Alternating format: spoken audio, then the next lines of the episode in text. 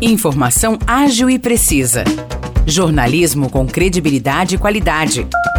92 News. 92 News. O podcast do Jornal da 92.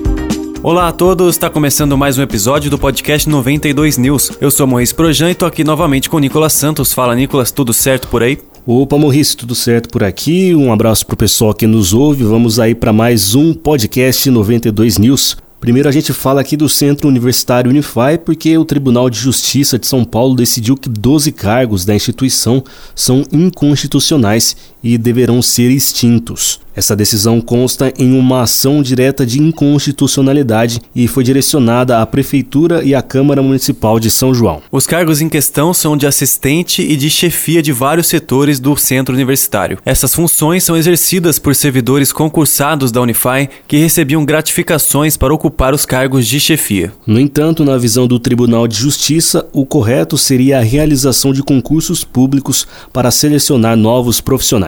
Com isso, a Unify tem até hoje para extinguir os cargos. O segundo destaque de hoje é que a equipe regional do Instituto de Pesos e Medidas do Estado de São Paulo, o IPEM São Paulo, realizará uma verificação periódica de taxímetros aqui em São João da Boa Vista. Essa ação ocorre hoje e amanhã, das 9 da manhã até as 3 da tarde, na Avenida Professor Isete Correia Fontão, número 1443, lá no Jardim das Flores. Exatamente, Morrice, e essa inspeção tem como objetivo garantir que o consumidor não pague mais caro pela corrida. Os taxistas que forem autuados por andar com taxímetro irregular têm 10 dias para apresentar a defesa. E para realizar a verificação é necessário fazer um agendamento no site ipem.sp.gov.br.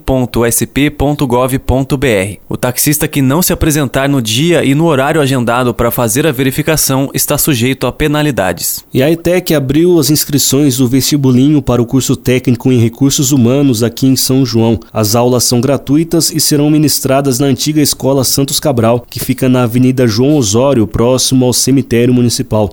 São 40 vagas disponíveis. O tempo de duração do curso é de 18 meses, com início em fevereiro de 2024 e término em julho de 2025. Nas cidades aqui da região, a ETEC também tem vagas para outros cursos técnicos. Em Aguaí são 240 vagas, já em Espírito Santo do Pinhal há 280 vagas, enquanto que em Vargem Grande do Sul são 200 vagas. Para concorrer é necessário participar do vestibulinho. Os interessados precisam fazer inscrição pelo site www.vestibulinhoetec.com com.br e pagar a taxa de 34 reais. A prova vai ser no dia 10 de dezembro. Maravilha, Nicolas. É isso então por hoje. Esses são os destaques do podcast 92 News. Se você ouvinte quiser saber mais detalhes de todas as notícias que mencionamos aqui, é só ir até a nossa página no Facebook 92FM São João. Lá tem o jornal de hoje na íntegra. Um grande abraço, Nicolas, e até o próximo episódio. Forte abraço, Morrice. Forte abraço a todos. Até o próximo episódio.